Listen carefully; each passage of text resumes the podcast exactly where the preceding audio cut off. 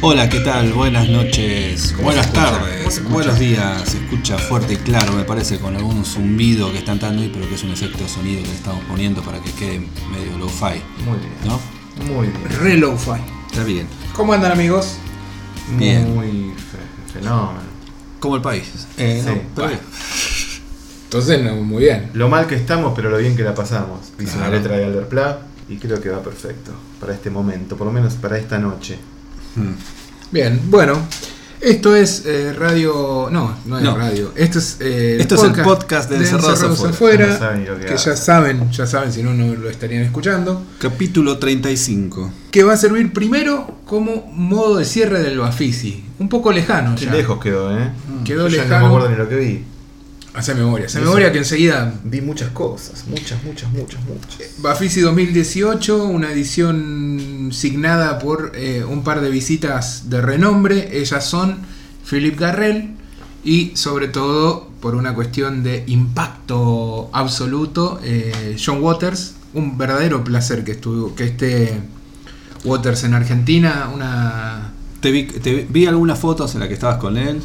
No, no, Algún video. uno de los programadores de Bafisi, Juanma Domínguez, un abrazo al señor, este, me, me- sí, me, me invitó a presentarla con él, un, una- un honor, un honor realmente. Se lo vio de muy buen ánimo, eh, animó también a la gente, ¿no? No, Waters fue el Oh, invitado ideal, un invitado, fue uno, uno de- yo creo que en, en la historia de los grandes invitados de, a festivales, él tiene que ser, tiene que estar en el top 3 sin duda. Porque tuvo la mejor predisposición. Firmó autógrafos a Dios y María Santísima, charló con gente, tuvo muy buena predisposición, habló, habló de todo, presentó las películas como nadie. Uno de los grandes momentos para mí de este Bafisi fue la presentación que hizo de Cry Baby. Creo que fue la mejor que vi, o sea, traté de, de- de ir a ver las presentaciones de él. Y la presentación de Cry Baby fue increíble, realmente. Fue un show de stand-up que el tipo lo tiene súper ensayado, se nota Claro. y con muy buenos chistes, muy buen nivel, todo. Una, una gras- grasitud, no, una grositud absoluta. grasitud también, ¿no? Porque de eso va un poco la filmografía del señor Waters. Bueno, eh, nada. Bueno, Eh, ese fue el resumen de este Bafisi. Bueno, vimos muchas películas. Si quieren, podemos hacer un. o un Un no top sé, no un tres. balance, no, porque no, no tiene sentido meterse en esos terrenos. Pero si quieren, podemos hacer un top algo, top 5 de películas que vimos, lo que, o que, lo que más nos gustó. eh, A ver, la mejor película, o la, no la mejor, porque no vamos a hablar ni de jo- mejores ni de peores. La película que más te gustó que viste en el Bafisi. Transit de Christian Petzold. Mira, Mira vos. Me parece alucinante. Parece, para mí tendría que haber sido la película de apertura o algo así. Una gran película Mirá. con una fuerza no la vi yo. Y además fue, viste, cuando estás viendo una película de- y te meten en un mundo que no suponías en el que te iban a meter de esa forma y del cual no te querés ir. Sí. Bueno, esa era la sensación con esta película de una persona que está en fuga en una en un país eh, sitiado por los nazis eh, en un tiempo no nunca discernible un tiempo que bien podría ser el presente pero a la vez podría no serlo ¿Podría ser porque- el futuro? no, no, digo, hay ausencia de objetos que, eh, o sea, no hay celulares, no hay, hay un montón de cosas que no aparecen o aparecen de maneras muy sutiles y un poco está jugado justamente ese no tiempo y me parece que es uno de los grandes aciertos de la película.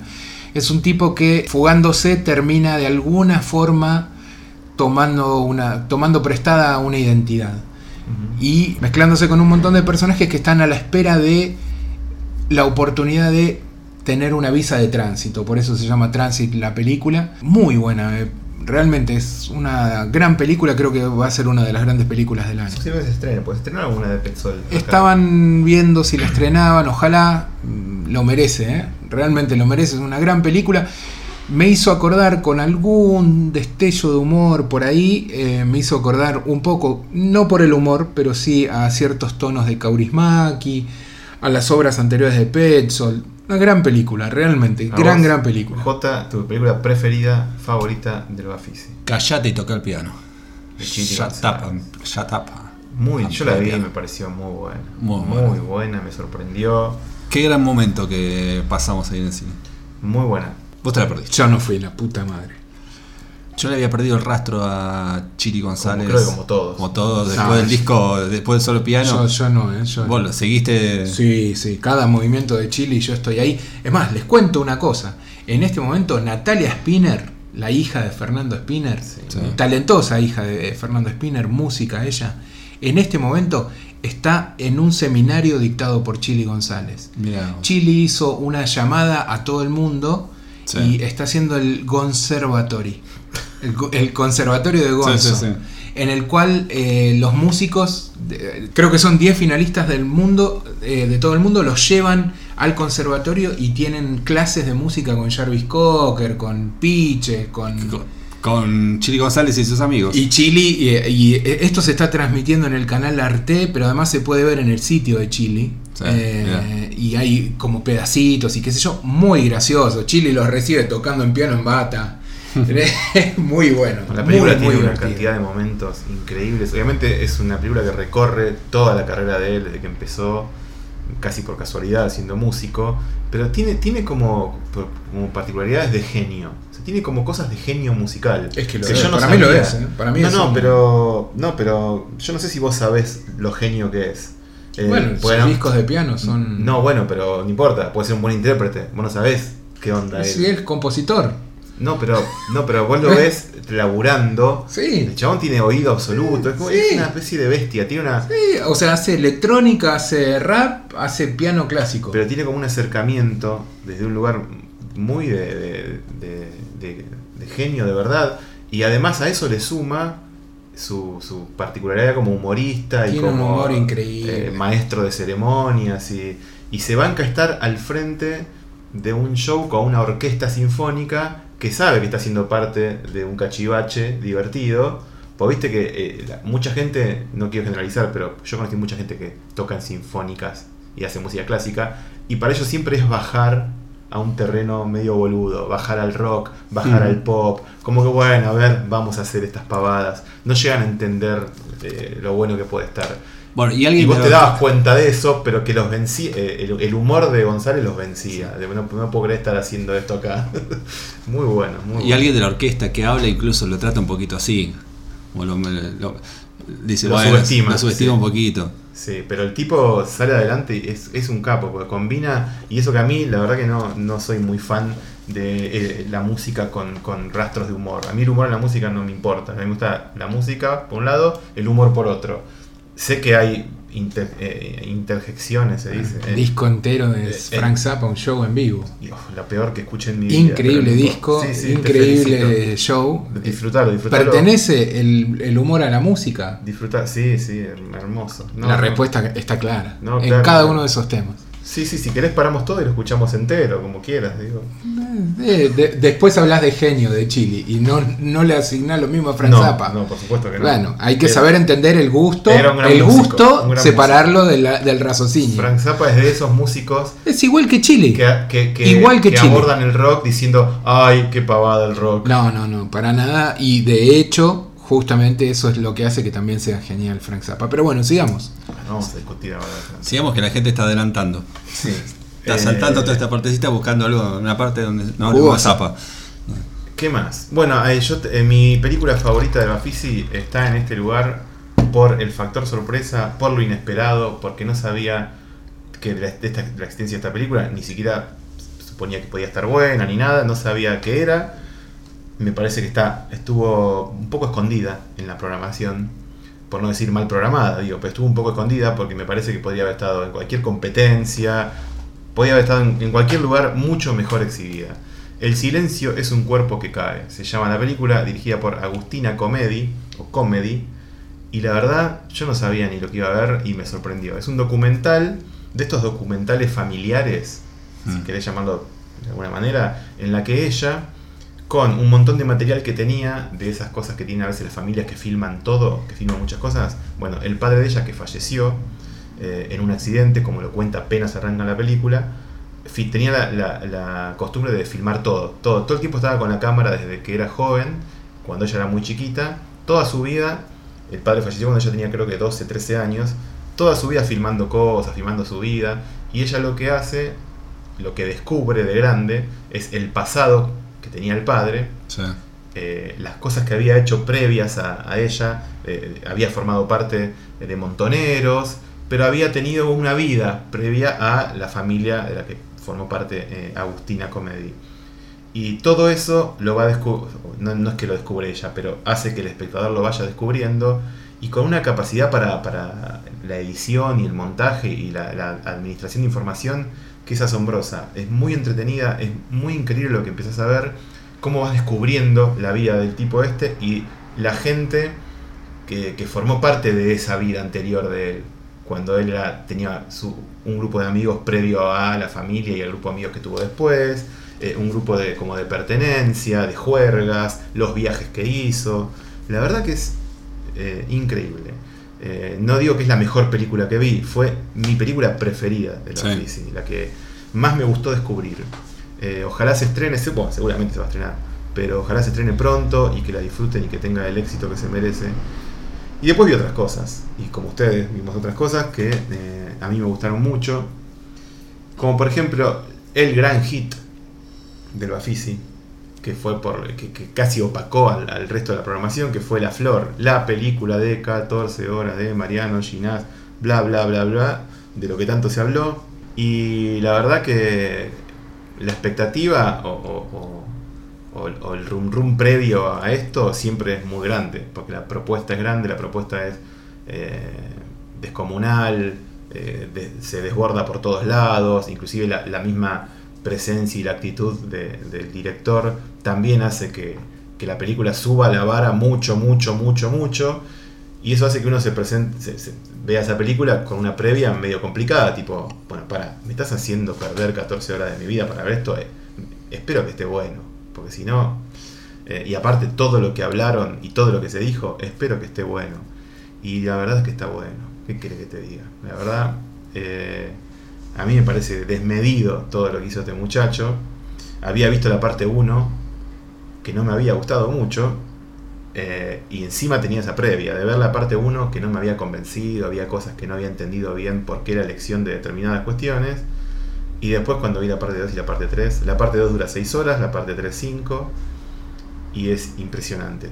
Muchas cosas de las que pasan. Hay muchas cosas, o sea, mu- mucho cine, muchas, muchas, más allá de muchas historias, hay mu- muchos estilos, hay mucho cine. La verdad que eh, es una película, es muy loco lo que voy a decir, ¿no? Pero para ver más de una vez, Sí. 14 horas. Pero pasan muchas cosas, me parece que la propuesta es impresionante, impresionante las cosas que hay ahí adentro. Eh, y tiene que, o sea, no- podría estar en el número uno, porque obviamente comparando la bestialidad de la flor con el silencio es un cuerpo que cae, la flor es más grande a todo nivel, a todo Sí. de ideas, de, de cantidad de, de- de ideas narrativas, pero mi favorita es la otra por todo lo que dije, ¿no? Pero en la flor, ¿hay una historia o son varias Son historias que seis historias eh, actuadas. con algún punto común? Hay ¿O son seis historias separadas? Lo interesante que tiene la, la- la película es que lo, lo que atraviesa todas las historias es, es como la propuesta, eh, que está por afuera de lo que narra, ¿entendés? Porque Sí. de hecho aparece el mismo Ginás haciéndose cargo, yo soy el responsable de esto, que al principio es una, es una postura y un gesto hasta soberbio, que lo puedes decir, bueno, insoportable, si querés innecesario, pero después eso tiene sentido, eso garpa, eso engloba la propuesta entera, Sí. eh, le da sentido a todo y hasta cada vez que aparece está bueno y cada vez que aparece está cada vez mejor. Entonces, si vos veías La Flor parte 1, que eso me parece que, no sé, no, no sé si decir un error, pero la exhibición de La Flor parte 1 en Mar del Plata, muy separada del resto, no, no, no dice nada de La Flor en su totalidad. Y lo que dice es eh, muy alejado de lo que termina siendo La Flor. Porque vos, vos lo que decís es, bueno, está el director así, diciendo eh, lo que van a ver es una bestialidad que yo filmé y que no sé qué, y como todos saben. Es un gesto muy soberbio para separarlo del resto. Ahora, esa acción repetida tres o cuatro veces le da otro sentido, le, le aporta humor también, y buen humor.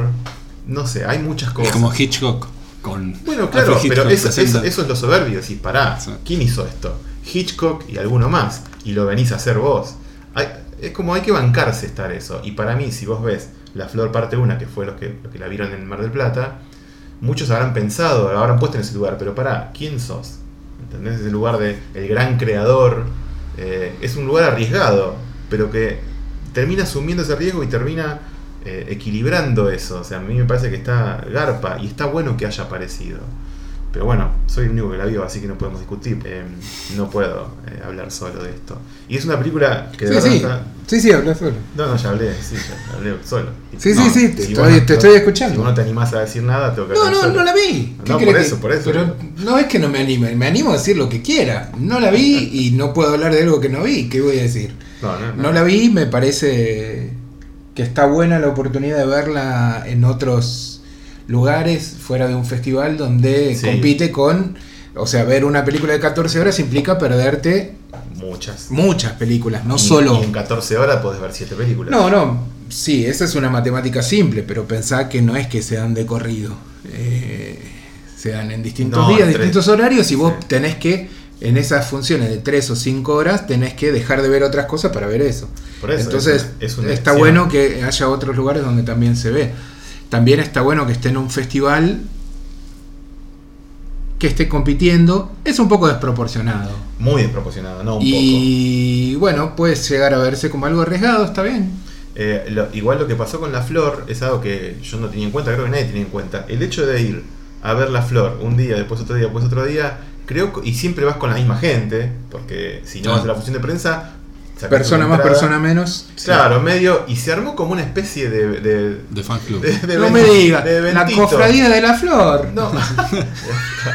De- Ya, de- te- ya tenés el título para Claro. De nada. Sí, sí, sí. Tenía el título.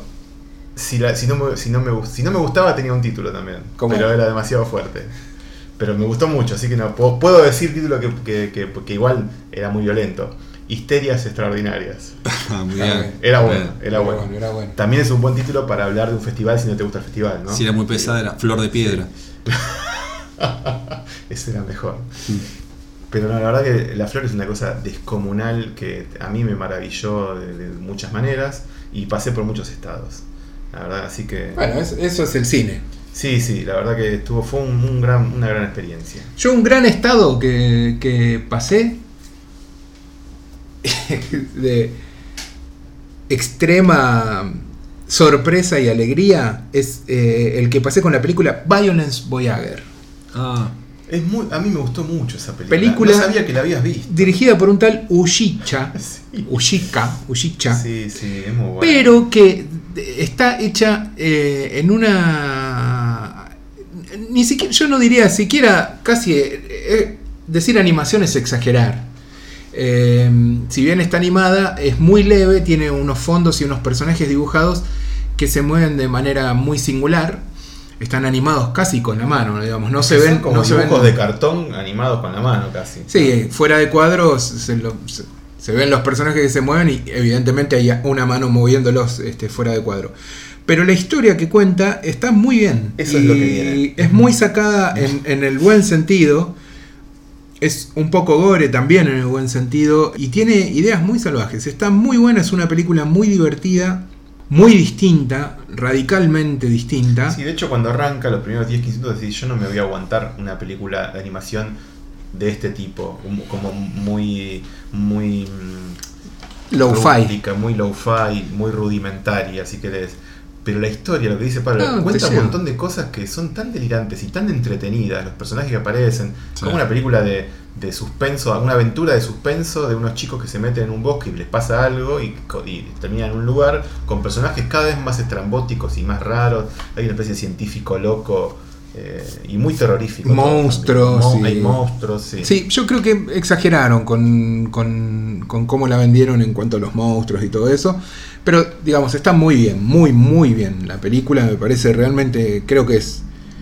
Si no hubiese visto Transit, era la película que más me, impactaba. Eh, ¿Viste As Boas Maneiras? Sí, espera. ¿Qué pasa con esta película? Eh, que es realmente una genialidad. El Bafisi tuvo la gran, eh, la gran chance de estrenarla mundialmente Y desgraciadamente no hizo nada de ruido. No hizo nada de ruido, quiero decir, la gente no habló mucho de esta película, pasó como sin pena ni gloria. No, no. Los comentarios que hicieron, de hecho, estaban más, más pegados al texto escrito en el catálogo Sí. que a la película en sí. Eso me llama la atención poderosamente. Como que la gente, o los críticos, o los pocos que escribieron sobre eso, prefirieron replicar un poco el modelo de lo Pero escrito. eso pasa mucho. Bueno, pero en esta película, que es una película que te desafía más, mucho más. Hay un ejemplo que ahora te voy a comentar Eh, que va en ese sentido, que, que responde a todo lo que acabas de decir y que te desafía mucho más y puede llegar a ser hasta más interesante por la historia que hay atrás, que es An Elephant Sitting Still, que es una película china de 4 horas Hmm. de un director que eh, eh, filmó esto y se mató, se suicidó a los Sí. 28 29 años. Y es lo que dice Pablo, es una película que venía precedida porque, por, un- bueno, por la historia esta trágica y porque era una película de verdad muy interesante, muy, muy buena en principio, eh, muy atractiva en todo sentido y que parecía que iba a hacer mucho ruido. De hecho estaba en competencia internacional oficial. Fuera de eh, competencia. fuera, fu- eh, no Fuera. oficial, era, claro, fuera de competencia. Fuera de competencia como Transit. Claro, que, claro, ocupaba como el lugar de, de tránsito. Y la película era muy buena. Te, te metía en un lugar muy raro, que era la historia de unos jóvenes en un barrio muy lumpen chino. eh, pibes eh, así adolescentes con muy poco futuro, muy amargos con la vida que están llevando, con historias de- desde bullying hasta de, de- de- des- desempleo y un, clima muy negro y muy deprimente y con muchos coqueteos con el suicidio. O sea, era inevitable pensar el destino de su director a la, a la hora de, ver lo que, de lo que hablaba en la película. Vos no podías no linkear eso. Por más que fuera forzado, pero por lo que veías en pantalla, todo el tiempo te hacía pensar eso. Y la película era una gran película, una película como por lo menos para, para discutirla, debatirla, o la gente que iba al, al festival y escribía, para entrar o bancarse esas cuatro horas y escribir sobre eso. A nadie le importó, muy pocos la vieron, les chupó un huevo y era un gran número, un gran evento en el festival. Sí. Y, y mucho más grande todavía que la que dice Pablo, que era una película chiquita, que estaba ahí medio perdida, pero que igual al ser un estreno mundial, supuestamente, debería haber hecho... eh, Sí, ¿no? un problema. Violence Voyager, ojalá esta película llegue a liberarte en algún momento no muy lejano. Eh, si pueden buscarla, búsquenla. Eh, la del elefante seguro que llega porque es casi una obviedad. Por eso estaba fuera de competencia y qué sé yo, porque era como la película. Digo, ya venía con un ruido previo Sí. muy grande. Pero no te llama la atención que no haya pasado nada, No, ¿no? no. ¿Por qué? Porque eh, los que escuchan el ruido se hicieron cargo del ruido antes. Hicieron notas antes, recomendando la película antes, porque quizá la habían visto, porque Sí. se hacían eco del ruido. Y después, y no, no sé, no, me llama la atención. Me llama la atención que no me llame la atención, pero no me llama la atención. A mí me llamó la atención, sí. En un punto, igual no nos vamos a poner ahora a hablar del estado de la crítica y todo eso, pero bueno, No, es, medio, no, es medio obvio, ¿no? Ya hablábamos. Yo igual quería cerrar lo de Violence Voyager con un dato de color que me pareció alucinante. Después de que terminé de ver la película que me encantó, que la pasé muy bien, veo que la voz en off que narra un poco la historia y que va guiando al espectador eh, está hecha por Hitoshi Matsumoto. Mirá, Lo cual me resultó, ya, o sea, terminó la película y yo estaba en éxtasis y ver que mi maestro Zen, Hitoshi Matsumoto, el director de Recién, Symbol, Scabar Samurai, todas programadas en el Festival de Mar del Plata. no, la, la única que no se programó en el Festival de Mar del Plata es la primera. Big Man Japan. Big Man Japan, y también director de Big Man Japan, Ah, su no la vi, primera película, esa, muy buena, muy buena también. Hace la voz en off de, eh, este, de esta película, por lo cual, si ya estaba con, para mí con un 10 personal, subió un 13. Ya hace 5 años que no hace ninguna película este muñeco. ¿eh? Ya va a ser, ya va a ser. Ya va a ser. Se está, está tomando distancia. Tomando carrera. Tomando carrera. Bueno, Bueno. ¿qué más? Eh, yo vi la de Wes Anderson. Pero eso se estrena. Se Guardatela, estrena, bueno, guardatela, ¿La guardamos para el estreno? Sí, sí, sí. Está se bien, estrena bueno. dentro de Lo único que voy a decir es que en algún momento le, le solté la mano al bueno de Wes. Eh, me había cansado, pero ahora le agarré la mano de nuevo. Mira, ¿te gustó? Me gusta. Bien. Y dejamos para después. ¿Cuándo se estrena? Eh, en unas Junio. po- pocas semanas. Mira, listo. Sí. No, mayo, fin de mayo. Fin de mayo, listo.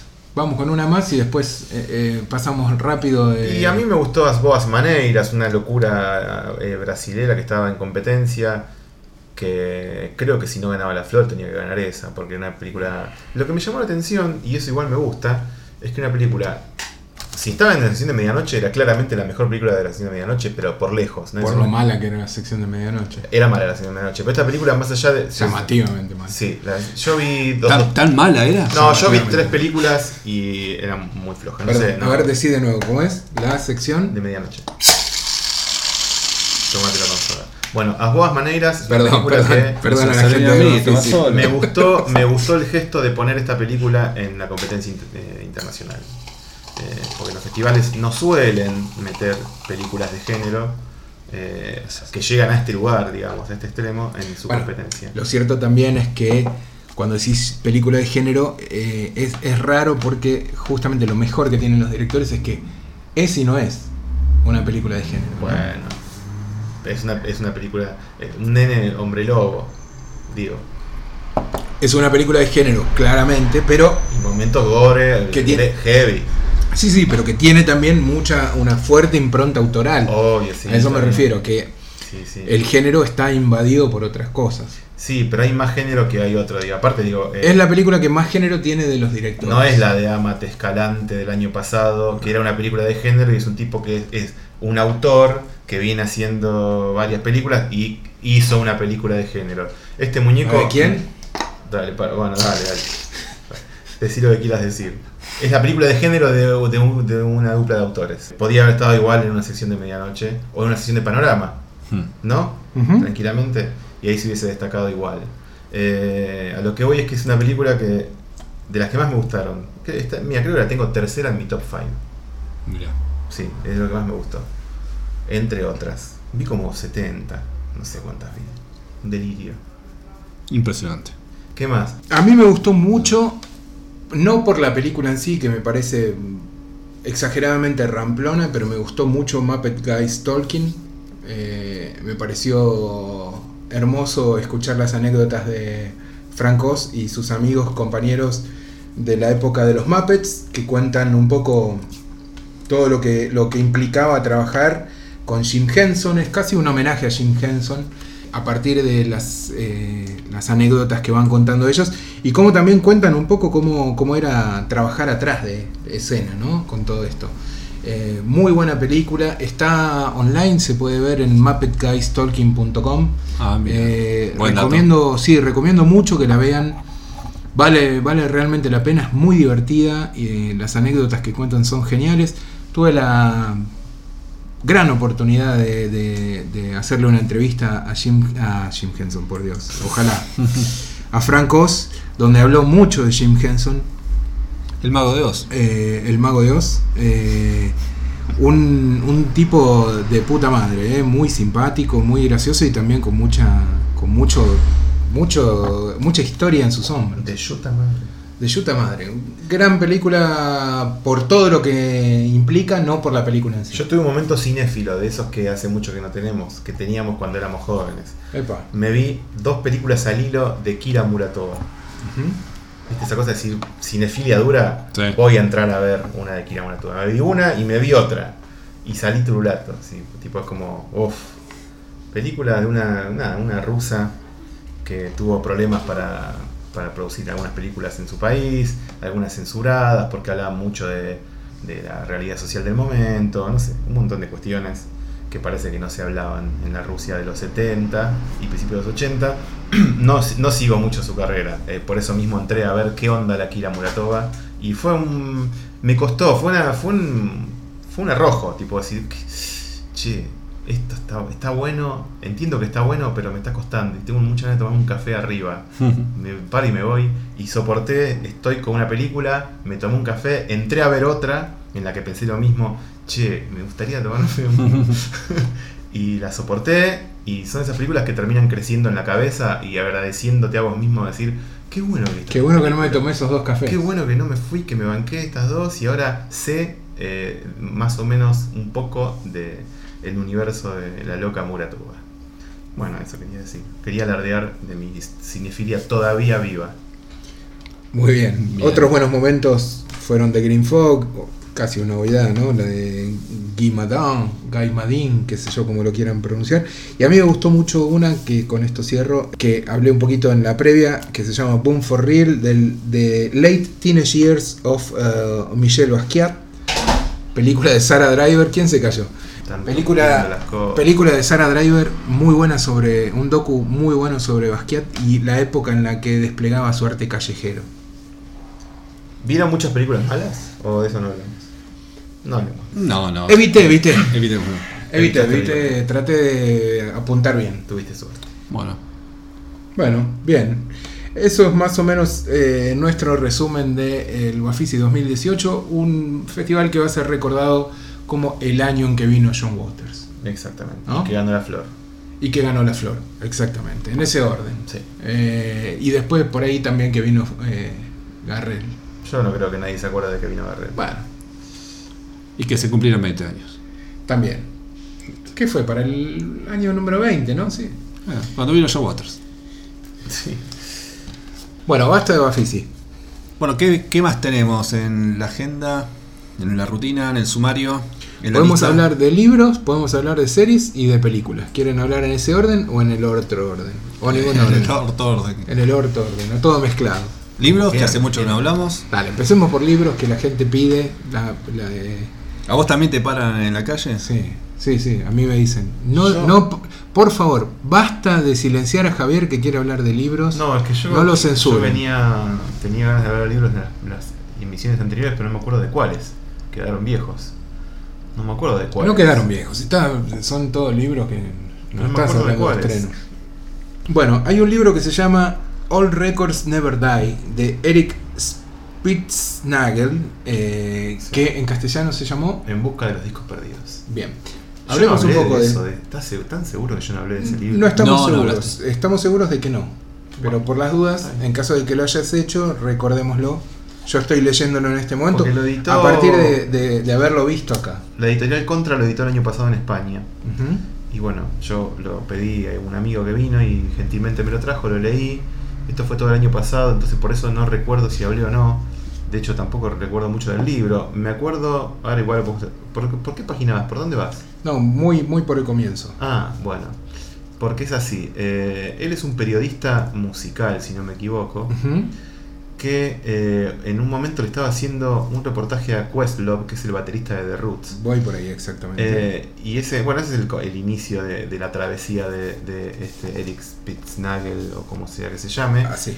Están hablando de discos, de formatos, no sé qué, y en un momento este Questlove le empieza a hablar de, de los vinilos, de todos los vinilos que tenía, y, y como muy convencido de que su interlocutor, que era el periodista, pensaba lo mismo que él y que tenía un montón de vinilos, porque es un tipo grande, que cuando escribió este libro tenía nuestra edad, 40 y largos, 40 y pocos, y ahora debe andar por los 50, no sé, no, no, no, no me acuerdo la edad.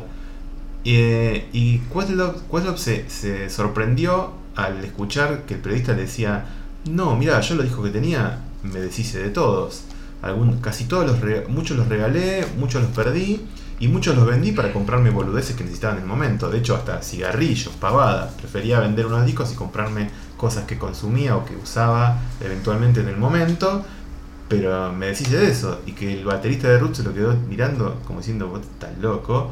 Pelotudo. Y que ahí se le encendió esta- la llama no solo de, de volver a comprar vinilos, sino de algo más delirante y que eh, lo pinta un poco de una manera muy extraña a este muchacho, está como al borde de- del psiquiátrico, de decir, no voy a comprar vinilos, ni siquiera voy a comprar los mismos vinilos que yo tenía, sino que lo que quiero es ir en busca de mis vinilos, aquellos mismos que yo tenía cuando...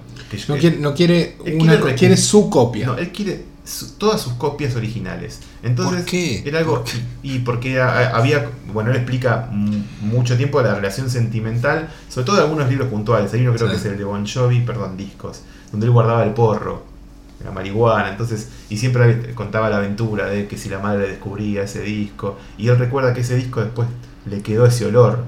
Entonces él pi- piensa que ahora lo reconocería por el olor. O en la tapa de un disco quedó el, el número de teléfono de una noviecita. y como que él intenta Y- rastrearlos por estas cosas. Pero Y- si eran tan importantes, ¿por qué lo ofendió? Bueno, es- se dio No, cuenta tarde que eran, tarde Sí, importante. que eran importantes. importantes, bueno. ¿Por qué? Y tiene el comienzo del libro es precisamente eso, es una carta de amor a los discos y la huella física que le deja a uno al escucharlos. Claro. O sea, cuando vos escuchás un disco eh, 70, 80, millón de veces, se empiezan a hacer los surcos, se empiezan a hacer eh, las rayas, se empieza a rayar el disco, empieza a tener este zumbido, eh, fritura, lo que a ser sea. parte de la experiencia de escucharlo. O sea, como Y si que, es, y que es ese, ese, li- Claro. ese disco único porque es- fue construido con vos. O sea, vos construiste, ayudaste a construir ese disco como está. Entonces él se pregunta, ¿vos podrías reconocer tu versión, tu disco, que hace años que no tenés, después entre un montón que tiene esas marcas personales tuyas de tu experiencia con el disco? Bueno, ese es el, el- el comienzo de la Claro. búsqueda y es un tipo que escribe muy bien y que tiene muy en claro todo esto, ¿no? La cuestión eh, sentimental pegada a cada experiencia. Después a medida que va pasando el libro, no voy a adelantar nada porque para lo está leyendo, pero te deja de caer simpático, porque el tipo se pone en situaciones muy estúpidas. O sea, empieza a meter en problemas o, o a dejar en un segundo plano, por ejemplo, a su familia, a la mujer, por ir a buscar discos. O sea, se ponen en, en- en situaciones muy taradas, Sí. realmente, y obsesivas al extremo.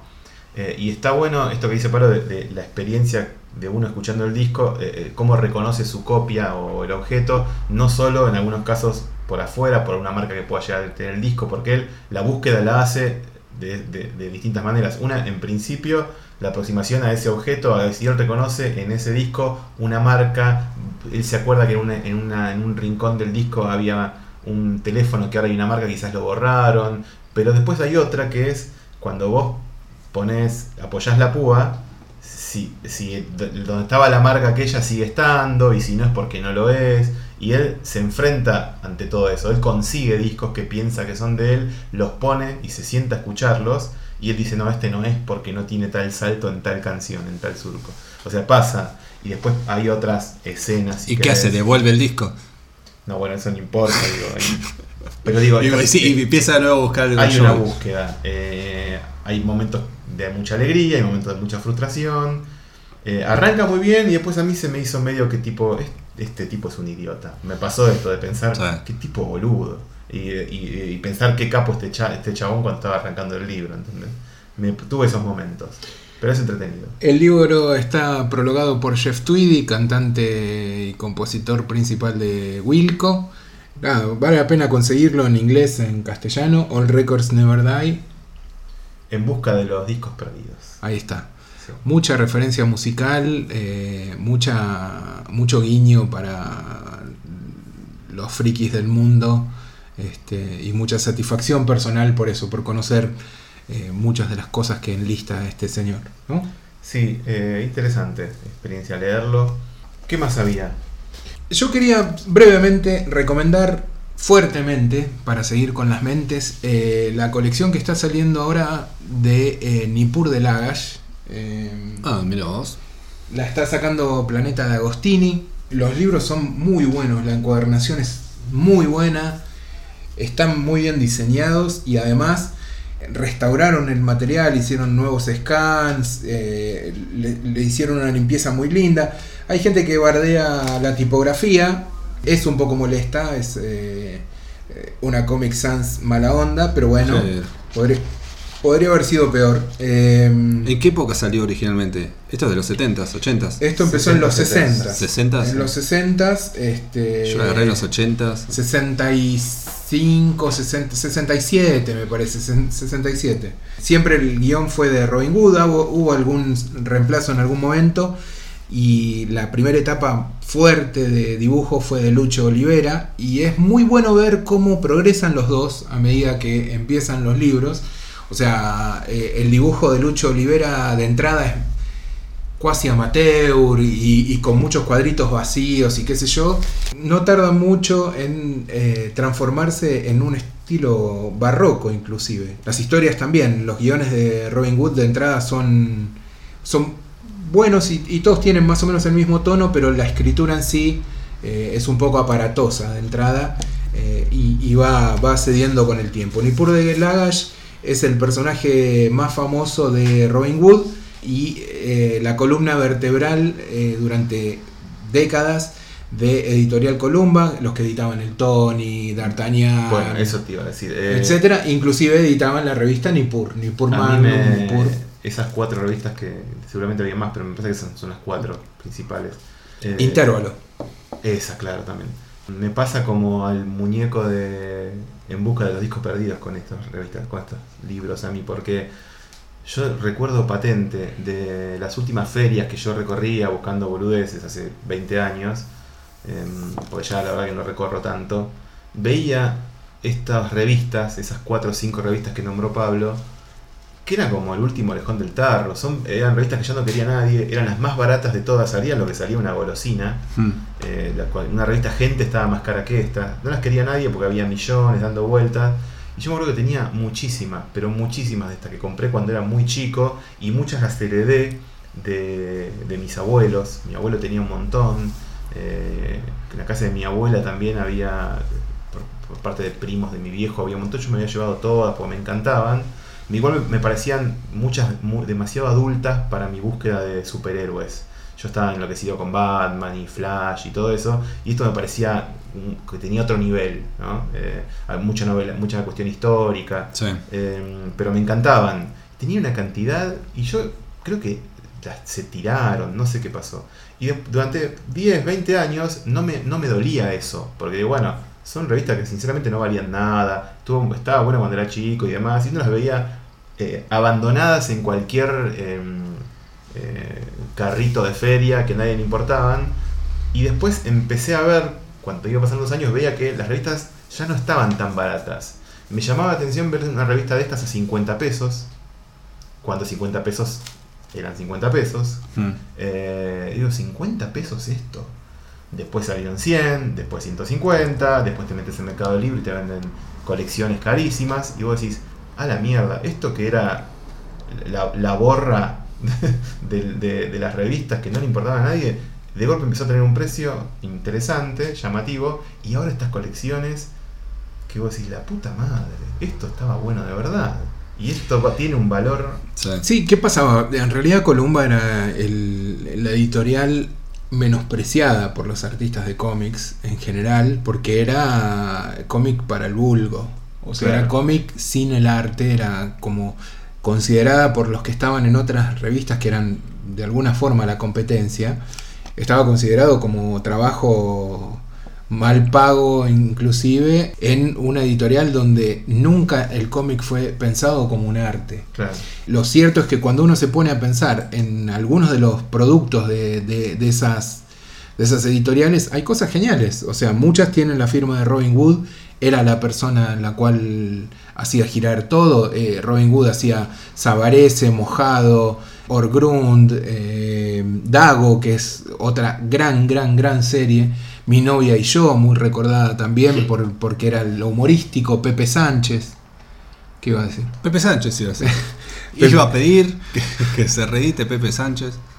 Claro, son, son, digamos, algunos de los nombres de las cosas que hizo eh, Robin Hood. Pero en el medio aparecían también otras, otras series y otros personajes que estaban muy bien hechos por otros artistas este, que por ahí sí no desplegaban su arte como tal, sino que eh, hacían dibujos o guiones funcionales.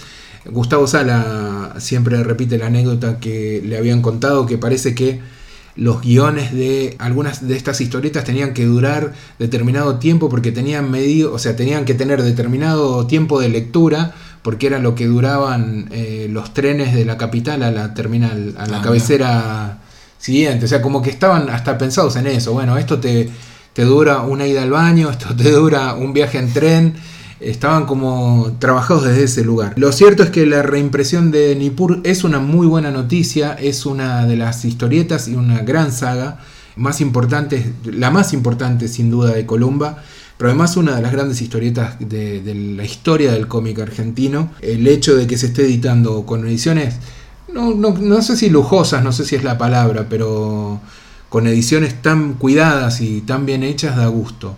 Están ya en los kioscos, el primer ejemplar cuesta muy barato. Pero no se Eh, consigue ya, ¿o sí, sí, sí. ya. ¿El primero? Sí, sí, sí. Vas a un kiosco y le pedís, si no lo tienen, que lo encarguen. El segundo, el segundo ejemplar viene con el número 25 de regalo, digamos. Y a partir del tercero eh, ya cuestan 250 pesos cada, cada libro, lo cual es un bajón porque creo que hay un total de 5 historias por número. eh, y uno dice, podrían haber hecho un poquito más de historias y hacer que el total de los libros sea menor. Pero bueno, son unos 64 libros, algo así, si mal no recuerdo. Eh, ¿Hiciste la cuenta de cuánta guita vas a gastar? Sí, sí, ya me hicieron la cuenta, una barbaridad. Una barbaridad total, pero realmente vale la pena, por lo menos, eh, empezar. Es muy simpático igual el intento, yo creo que en el, con el número 2 viene el número 25, para que veas que hay historietas a color. Porque claro, empezaron siendo en blanco y negro y, y el número 1 y 2 son así, creo que el número 3 también, y yo supongo que hasta el 5 deben ser en blanco y negro. Da gusto volver a, a recorrer eh, el largo derrotero de, de Nippur y de volver a, a leerlo y leer sus aventuras. Yo realmente disfruto mucho de esto. Eh, me estoy dando un placer eh, y una regresión a la par muy interesante. Bueno, yo tengo un cómic para recomendar brevemente. Eh, es para los que busquen los- algo distinto, una historia. O no, o no, no es una historia, son eh, varias historias entre existencialistas y melancólicas. Y que busquen también un dibujo original, que te- tiene mucho de, de pintura también por momentos. La editorial Hotel de las Ideas editó hace un par de meses un cómic que se llama Perfect Hair, pelo perfecto, escrito, dibujado por Tommy Parrish. Bueno, para los que están buscando algo así como lo, lo que describí recién, es, eh, este cómic es ideal para ellos. Indie sensible. Indie sensible, sí. Muy bueno. No, Así que pasamos del cómic industrial a, a algo un poco más indie. ¿Tenés más? ¿Vos querés hablar de algún otro libro? Yo estaba viendo ahora porque no me acuerdo. Tengo un, hay un par de libros que me gustaron muchísimo, pero no los tengo en la memoria en este momento. No sé si vos querés. eh, No, no, yo no. Meterte en la. No, yo no. Yo del libro no quiero hablar. Después dicen que. Después, No, tengo ahí después nos decís que te censuramos, boludo. No, pero son. son de- hay que hablar. No, yo- tendría que leerle a alguno de ustedes y charlar sobre esto. Son muy complejos. El nuevo li- libro de Mark Fisher recomiendo, que se llama Los fantasmas de mi vida, que salió por Caja Negra, pero bueno, toca un montón de temas y, así mucha teoría. Ah, Magnetizado de Busquets, ¿lo leíste? Sí. ¿Querés ¿Lo de leíste? No, no, no. No, no, bueno. Lean Magnetizado de Carlos Busquets. eh, Lo empecé, eh, lo empecé. eh, ¿a qué? ¿Cómo se llama el otro? El Tremendo Sol. Bajo, Bajo este este sol, sol. tremendo. Bajo el sol tremendo, baj- bajo este sol tremendo. Gran, gran libro este también, ¿eh?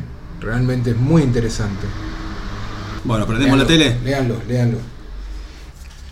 ¿Qué vieron en televisión, señores? Yo empecé la segunda temporada de, Hand, de Handmaid's, Handmaid's Tale. ¿Qué tal? ¿Está buena? Yo, yo no Dark, terminé de ver la primera. más dark y siniestro y gore que vi en mucho tiempo. Ah, mierda, se- más mala onda. ¿Pero se pone gore en la primera o El en primer, la segunda? el primer episodio, en la segunda. Eh, en la primera tiene algo, pero no, en la segunda, el primer episodio sobre todo. Hubo gente puteándola. Eh, sí, sí, porque para algunos es como, pa- parece que fue una tortura. Igual se- la, la pasás mal viéndola. La pasás mal. Qué lindo. Sí, bueno. Hay, ah, tanto que estoy dudando de seguir o no, pero bueno. Pero el tema es así, eh, he sabido que Handmaid's Tale era una, una temporada sola, era la adaptación de un libro y eso iba a ser, pero como le fue muy bien, inventaron una segunda, ¿no? Sí. No, no puede pasar eso. ¿Y por Bueno, hay que ver, hay que ver. Por ahí No. sí. Hay que verla, ¿eh? Hay que verla. Por ahí hacen algo muy bueno. Por ahora está muy bien, pero es, es eso que decía, es, es- La guita manda todo, Sí. puede- no puede ser, pero bueno. Che, escúchame, eh, Luis Miguel la serie, ¿quién Uh. se animó? vi 15, 20 minutos. Bueno, yo la estoy viendo, estoy al día. Yo lo que puedo decir es que Luis Miguel me caía muy bien, me gustaba su música, vi 15, 20 minutos de la serie y ya A mí al revés.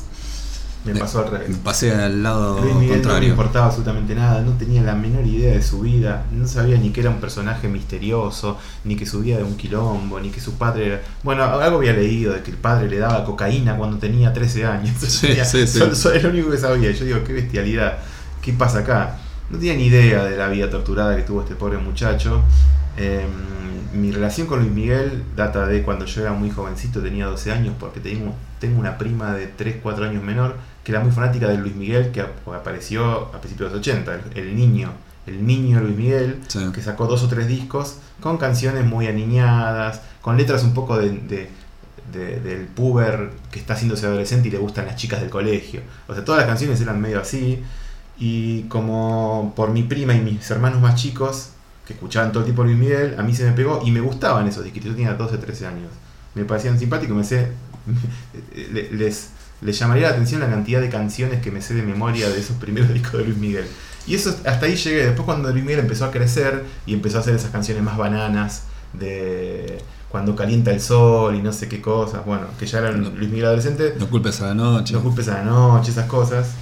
Ya ahí, bueno, obviamente no me interesaba. que es el mejor Luis Miguel de todos. No tengo ni idea. Y bueno, y después los boleros que hizo famoso. Bueno, nunca me importó absolutamente nada Luis Miguel. Y por una cuestión medio morbosa, y estaba el pedo totalmente también, dije, bueno, a ver, vamos a ponerle play a Luis Miguel la serie. Y me enganché, porque digamos, es una novela. La serie es una novela. Pero está bien hecha. Está bien hecha, es una novela, y lo que tiene, que esto lo dije eh, ya en, en otra mesa entre nosotros, tiene un muy buen villano, que obviamente es el padre de Luis Miguel. Que el actor es muy bueno y es un personaje muy siniestro, pero muy siniestro. Y, y cuando van pasando los capítulos, recién igual van por el tercero, todos los domingos aparece uno nuevo. Se pone, se pone más siniestro, más oscuro. Obviamente es el que lleva, el que inventó el producto Luis Miguel, el que hizo todo para que su hijo sea famoso, para que alguien lo produzca, para meterlo en una discográfica, para que un político corrupto, nefasto, militar, milico de lo peor, financie los primeros pasos de la carrera de Luis Miguel. Y después obviamente eh, vendrá todo lo que todo esto que se sabía o, o que salió en las noticias de los abusos con las drogas que, que lo metió el padre y demás. Todavía no sé nada de eso. Ojalá aparezca todo eso Mm. porque suena muy divertido. Eh, y es tremendo, eh, porque aparte eh, hay una pérdida ahí familiar muy importante, eh, de él de muy chico. O sea, todas cosas muy tremendas que hizo que yo hiciera esta cuestión que hace uno cuando se entusiasma con lo que está mirando, que es buscar en la vida real qué pasó. Sí. Y empiezo a ver videitos. Y de golpe me veo mirando videitos de Luis Miguel. ¿Entendés? Digo, una cosa insólita. Tenés mucho tiempo. No, no, tengo mucha curiosidad. Eh, vos mirás, vos tenés también mucho tiempo en la que mirás otras cosas. Sí, pero sobre, so- sobre Luis Miguel no. No, so- no es sobre Luis Miguel, sobre la serie que estoy mirando para ven- venir a hablar acá. O sea, es, es laburo, es laburo. Sobre la serie de Luis Miguel. Ah, ok. Es toda información. Es, es trabajo, es trabajo. Es bien. información. Es trabajo. Quizás después escriba sobre eso, andás a ver. Eh, pero. Porque lo que el mundo está necesitando es un- una nota sobre, sobre la serie Bueno, que me- está rompiendo Netflix. Es una serie que eh, me, digo, me genera mucho morbo. Me da. Me interesó el personaje ahora, que no lo conocía. Me da mucha pena el pobre Luis Miguel. Y me fascina el personaje del, del, del padre. La verdad que. ¿Está aprobada por Luis Miguel esta serie? Sí, es- eso es lo que me hace desconfiar del nivel de truculencia que pueda tener. Está aprobada por Luis Miguel. Pero a la vez me llama la atención, que, siendo aprobada por Luis Miguel, la cantidad de cosas que muestran. O sea, Luis Miguel está, está muy curtido. Las que no muestran Y es las que no, no, claro, pero si lo que muestran es esto, lo que no, no me quiero ni imaginar. Pero bueno, qué sé yo, me puse a ver esto. Eh, no, no es que la recomiende, simplemente pasó. Está bien. Sí, Yo, a mí simplemente me pasó poner play. sí. Estaba en uno de esos momentos en los que dije, me tomo 10 minutos para ver algo que eh, insistía en aparecer en las listas de Netflix y no le había dado una oportunidad. ¿Te las recomendaban? ¿Qué, qué, qué porcentaje No, de, no, no sé. de es lo peor que hay Netflix es no puede ser peor el sistema de recomendaciones. Es es malísimo, malísimo. pésimo, patético es poco. Eh, da vergüenza ajena, pero porque me recomiendan cosas que sí que y además en base a tal otra cosa. No, como te gustó esta cosa, como viste esta cosa, Yo una vez que tuve el mes de prueba de Netflix, me acuerdo que había visto un documental, el documental de Blur, eh, No Distance. ujú, Y a los dos o tres días, navegando, ahí, viendo qué, qué más había para ver, me aparece un documental sobre bebés. Y decía, porque viste el documental de Blur, No, Pero no tenía- claro, te gusta, ¿no, boludo? Es lógica. Si te gusta el No, no, no, documental, no, ¿cómo no. te va a gustar el documental? no encontraba el link, salvo que Ah. eran documentales. Sí, era un documental eso sobre es- bebés. Era, Es una mierda, es un tarado poniendo, perdón, si, este, si no se escucha el señor que trabaja de esto, un tarado poniendo tags Porque sí, sin haber visto la. 25.000 Sin haber visto. Claro. Bueno, pero le puse play a Dirk Gently's Holistic Detective Agency. Una serie que Sí, ya sí, Ah, tiene a dos temporadas. a. Este. Y que este año anunciaron que eh, tristemente no va a haber una tercera. Por aunque. ¿Eh? Por algo será. Aunque los productores eh, el- eh, tienen muy pocos espectadores y los productores están buscando eh, una posibilidad de, de financiar la tercera. Vi solo dos epi- tres episodios y me parece muy interesante. Me parece muy insufrible el personaje protagonista, Sí, yo la digamos, dejé el- de ver porque no. no- el detective holístico, eh, Elijah Wood, que está un poco, no, no diría en piloto automático, pero bueno. Pero hay un personaje que es una mujer que es asesina y Ajá. que asesina a la gente que tiene que morir. Esa es un poco la teoría de la mujer. Ella, todavía no sabemos nada de ese personaje, pero es una mina toda ensangrentada que aparece intentando matar a alguien y de repente nos enteramos que ella es eso, es como una asesina del universo. Que eh, todo tiene que ver con todo, todo está interconectado y si algo pasa es porque tenía que pasar. Y ella mata sanguinariamente porque esa persona tenía que morir. Y esa es su teoría. Y demuestra esta teoría de una manera empírica tan interesante que me compró.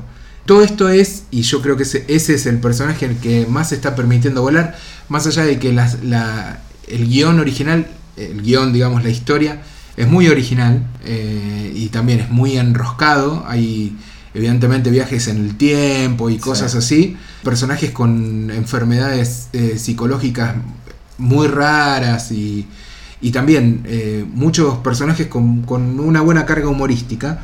Esto es el producto de Max Landis, eh, hijo de, de John Landis. Tu amigo John Landis. Sí, y que la verdad es que hace una, una serie bastante interesante. El tipo viene de hacer este, otras cosas, de trabajar en, guiones de largometrajes, en hacer como un, montón de, proyectos. Y me parece que acá estaba pegando algo interesante. Ahora, de golpe, nos enteramos que a la gente no le parece tan interesante. Es una lástima, pero si tienen un ratito, vean el primer episodio de Dirk Gently que los puede llevar a buenos lugares. Yo abandoné una serie ¿Cuál de ellas? de terror. Ah, yo, la- yo vi el piloto, no está mal el piloto. No, no está mal. Eh, está, está producida por Ridley Scott, es una mega recontra producción. Es la historia de dos barcos que a mediados del siglo XIX se pierden en el Ártico. Llegan, quedan encallados porque quedan rodeados de hielo. El, el ma- el mar en el que están eh, navegando se, queda- se transforma en hielo o quedan ahí clavados y no pueden avanzar, el, el hielo no se derrite. Y la serie es todo un largo flashback en el que uno, en la, en la serie te, te contará, supongo, Mm. eh, los acontecimientos de qué pasó con esa gente. Eh, y hay ahí un elemento terrorífico, que en principio son osos, o es un oso gigante, yo creo que debe haber otra cosa, espero, no me enteraré. Eh, pero se me hizo muy pesado, el- el- el- el- más allá del ritmo interno que tiene, es, una serie muy dialogada, muy dialogada, donde aparentemente los, di- los diálogos están muy trabajados este- al nivel de que no te explican, o no son diálogos boludos, no, es una serie idiota, no es una serie que te, que te da todo servido, sino que los diálogos te sugieren cuestiones que vos tenés que ser perspicaz y estar muy atento a lo que están diciendo. O sea, los diálogos, si, si vos estás medio mirando el celular durante unos segundos, te distraes, no sabes ni de qué están hablando. Y me agarró en un momento de distracción de mi vida y no la puedo seguir. Eh, es un problema, no digo que la serie no esté buena, sino que es un problema mío. Pero apaga el celular. que- no, no, yo no, viejo. no, no, no, no, es que, no es que uso el celular mientras miro. Pero estás, está, no estoy en otra. Mi cabeza está en muchos lados y no, no soporte. Me, me O hace- por lo menos no en ese. no en de terror. Eh, de- se llama de terror porque uno de los dos barcos que se pierden se llama de terror. Sí. Y es muy interesante igual eh, las relaciones entre los personajes. Tiene cosas que parece, por lo menos que promete, que está muy bien. Pero me la parte supuestamente, no sobrenatural, pero la parte que tiene que ver con el terror, con el género, es bastante mala. La verdad que es bastante mala. Aparece muy poco y todo es un parloteo que tiene que ver con de dónde salen, de dónde es cada uno, la relación jerárquica entre ellos, relaciones entre también los personajes, hay una relación homosexual entre dos chicos, eh, y en el siglo XIX eso era algo poderoso.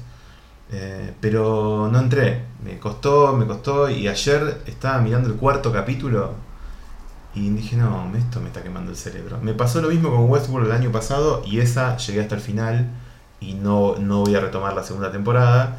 Y bueno, lamentablemente The Terror llegó hasta acá.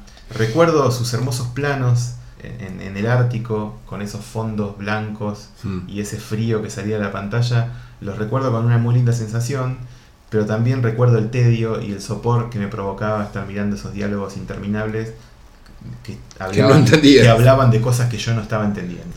Así que Chau, chau, adiós. chau, chau, adiós. Pero si alguien quiere animarse y nos cuenta, bienvenido sea. Bueno, Eso es todo por las series, ¿no? Bueno, series hay muchas, pero bueno, ya está, ¿no? Películas, ¿qué Cine, cine, cine, señores. ¿Viste la de Adam Sandler vos? Yo vi la de Adam Sandler, amo la de Adam Sandler, Ah, me parece, ver, la me quiero parece una gran comedia. ¿cómo se llamaba? Se llama The Week Off. La película fue dirigida por. Robert Smigel, que ya había trabajado con, con Adam Sandler en You Don't Mess with the Sohan, la película en la que él es un peluquero que, de, de un país raro que va a Nueva York a triunfar. Este, que hay gente que la adora, a mí no me gusta mucho, pero no es, no es mala la película. Sohan a mí me, hace- me gusta mucho, sí, me divierte. Eh, pero The Week Off es otro juego.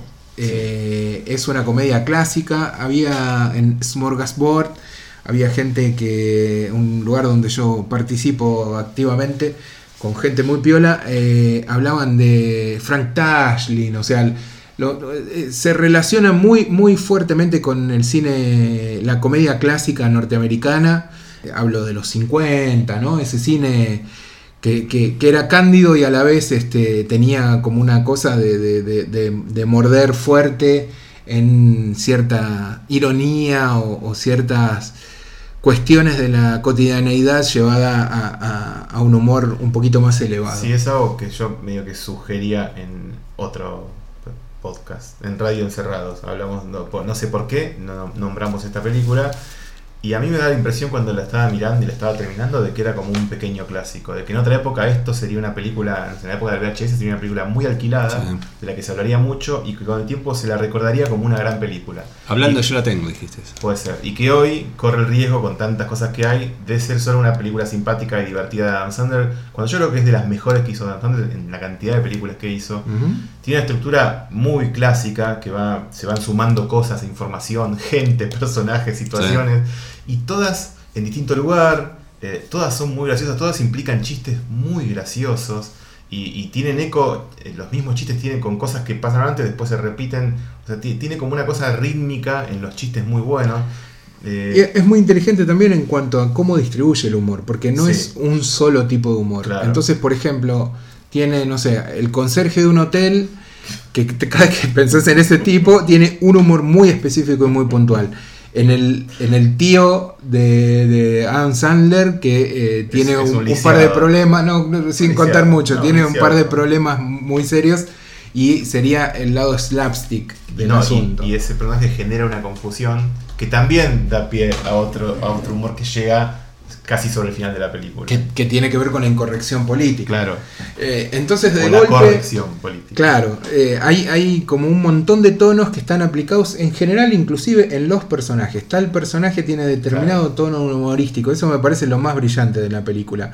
Cómo balancea a partir de la participación de tal personaje determinada beta humorística que no, no es igual a la de tal otro Y personaje. una cosa que por, por la que la película gana mucho, y me parece que por eso se diferencia del resto de las películas de Adam Sandler, y digo película de Adam Sandler porque uno, Adam Sandler en medio como que marca con su manera de actuar, con, con su gesticulación, hasta con su manera de poner las voces, un tipo de humor y un tipo de, de, de- de histrionismo que hace que se hace dueño de sus películas. Y esta curiosamente no tiene tanto recargado de eso, siendo una película escrita por él.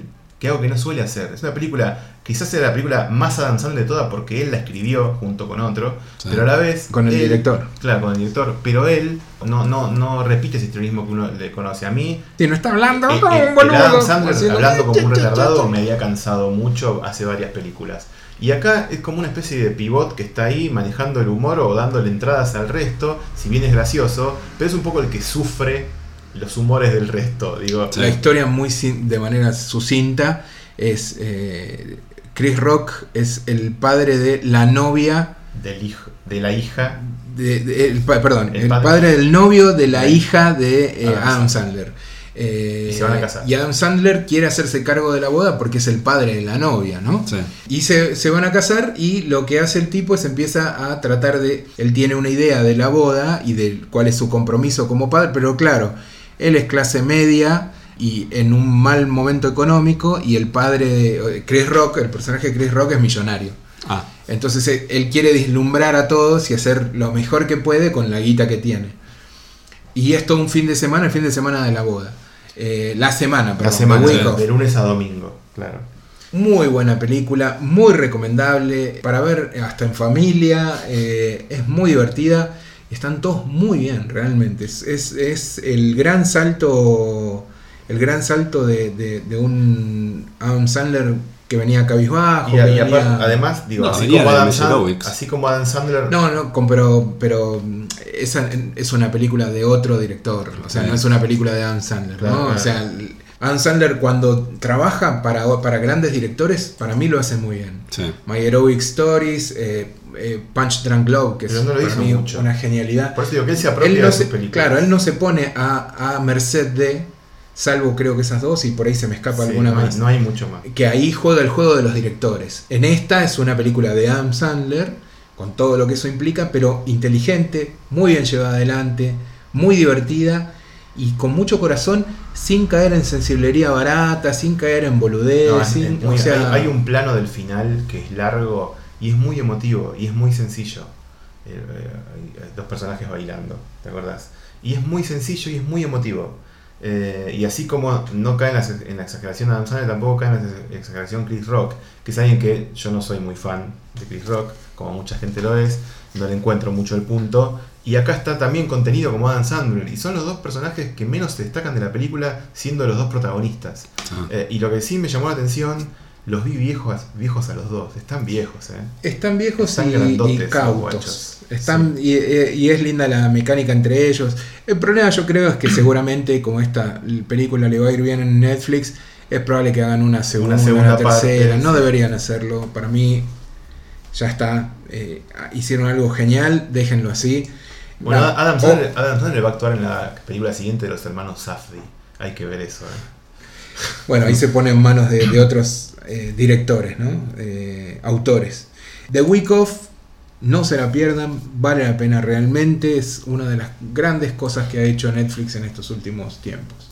Hablando de cosas que hizo Netflix. Grandes pequeñas cosas, perdón. Y una cosa que me quedó afuera, porque solamente porque yo siempre me pregunto, siempre me preguntaba, por, no terminaba de entender la genialidad detrás de Triumph de Insult Dog. ¿Lo ubican? No. No. Ha habido ceremonias de MTV, ceremonias de Emmys, no sé, en el Oscar creo que no, en los cuales aparecía un perro que era una marioneta, un títere quiero decir, No. que tiene un habano y que habla, que bueno, es Triumph eh, de Insult Dog, es muy conocido en el círculo de la comedia eh, y él es un personaje de Robert Smigel, que es el director de esta película y co-guionista con Adam Sandler.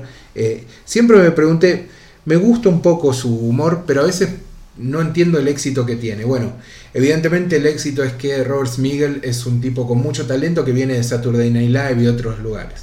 Era simplemente un dato de color, Triumph de Insult Dog. Después búsquenlo, vean algún videíto a ver qué les parece. Bueno. ¿Qué más? Rapidito, les digo, Black Panther vi. Pero es vieja ya. No importa, la vi. Bueno, yo vi. ¿Viste Black Panther? Rosaura a las 10. Eh, Muy buena película. Hablemos de Rosaura. Gran película. Sí, ya sé. Bueno, vi Black Panther.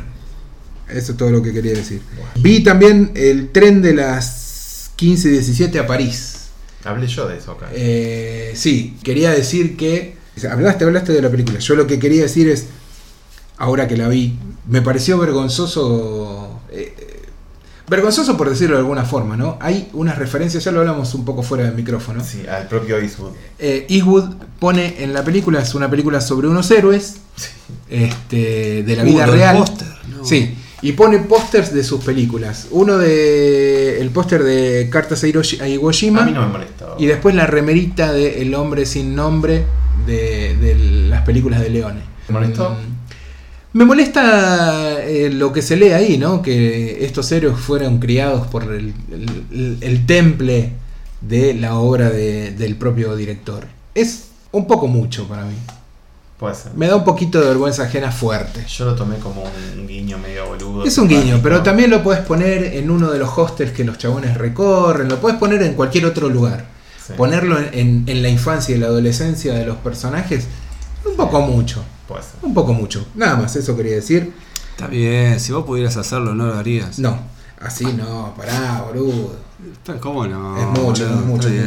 Pero bueno, eh, es Clint Eastwood. La gente se lo perdona porque es Clint Eastwood. Si fuera otro, estarían todos saltándole el cuello. Está bien igual la película de Clint Eastwood, como dijiste vos.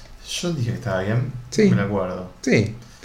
Y eh, no sé si tenés algo más, pero yo tengo una gran película también de la que quiero hablar un, un poco en extensión, pero no quiero callarme un poco. No sé si tienen ustedes algo más para hablar. No, que decías, eh, hablando de películas producidas por Netflix, una producción de Netflix que vi y que me pareció muy mala, pero si bien no esperaba mucho, pensé que podía ser vistosa al menos, o interesante, que es Psicoquinesis. Ah, Porque tengo es ganas. una sí. película coreana de Jeon Sang-ho, que era el director de em, Tierra de Zombies, ¿cómo se llamó? Eh, no, eh, Apocalipsis Zombies, no sé, algo de zombies. Bueno, Tren a, Tren, no, Tren Tren a Busan. Tren a Busan, sí. Train to Busan. Ah, Train to Busan. Train to Busan. Bueno, esa película yo no, no la festejé tanto como muchos que dijeron que era maravillosa, obra maestra, no sé qué, del género, la mejor película del género. Bueno, para mí estaba bien, igual. Sí. Tenía sus grandes momentos, pero era una película del montón. Eh, Una buena película. de era, montón. una, era una buena película del montón. Pero si bien, como buena película del montón y que había tenido tanto éxito, eh, daba para que quizás la siguiente película de ese muchacho podía ser inclusive mejor. O si era como esa, estaba bien. Era otra buena película del montón, siempre es bienvenido antes de ver cualquier garompa, ¿no? Del montón. Y así le puse play a Psicoquinesis. Y me encontré con una garompa del montón. La verdad me sorprendió lo mala que es. Es una película que tiene un punto de partida medio ridículo, medio tonto. Eh, que es el problema del, de- del- de determinado cine oriental, que a veces el humor es muy demasiado para la familia. Demasiado pavote. Hay un humor muy pavote que manejan los coreanos o los japoneses, que a mí no me causa demasiada gracia y cuando se repite mucho ese tono, no me están hablando a mí. Eh, y ese humor muy pavote, con, con personajes que hacen morisquetas, un padre que... Uy, Sí, exactamente. Esas caras que pusiste aparecen en toda la película. Cuando se, golpean la cabeza y se rascan. O el culo. Bueno, eso es eh, psicoquinesis. Una película que lo que hace es presentarte una- eh, como un héroe, un, tipo que ca- obtiene poderes y, y Mueve cosas con la mueve cabeza, cosas con vuela. todo, entonces quiere ayudar a su hija a salir adelante con sus problemas financieros. No sé, eh, me pareció una pavada. de- Es muy llamativo porque lo primero que salió de esa película fue un teaser. a- eh, Mm. Fin del año pasado, comienzo de este. Salió un teaser que era alucinante. Eran muy pocos segundos y veías dos o tres momentos de acción de la película. Bueno, la acción, Y decís, llega, uy. la acción llega a los últimos 20 minutos. Claro, decís, mirá qué bueno esto. La acción llega a los últimos 20 minutos. Es para que te das una idea, es como el- la, la idea del protegido. El, el- el hombre común que no sabe que es- puede ser un superhéroe. Es eso.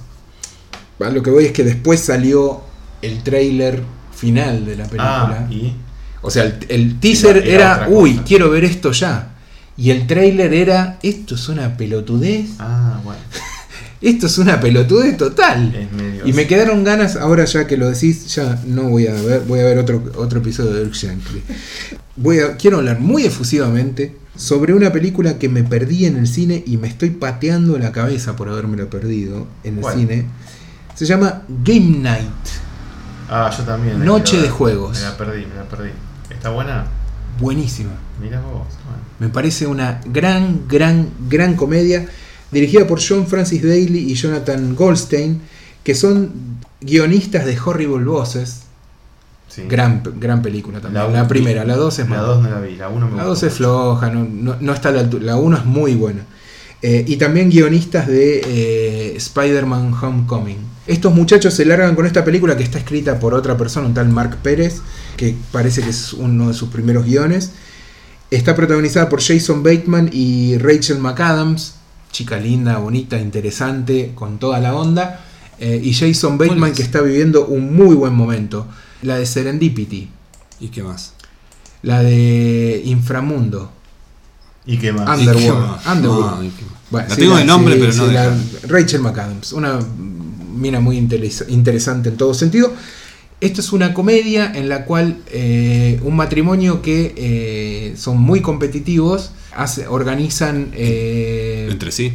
son competitivos con la vida, pero organizan una y hacen una muy buena pareja eh, de jugadores. Organizan todas las semanas eh, una noche de juegos con un grupo de amigos, con matrimonios también. Y de repente aparece el hermano de él, muy competitivo, más que todos, y les propone una noche de juegos, una game night, con un caso policial que tienen que resolver.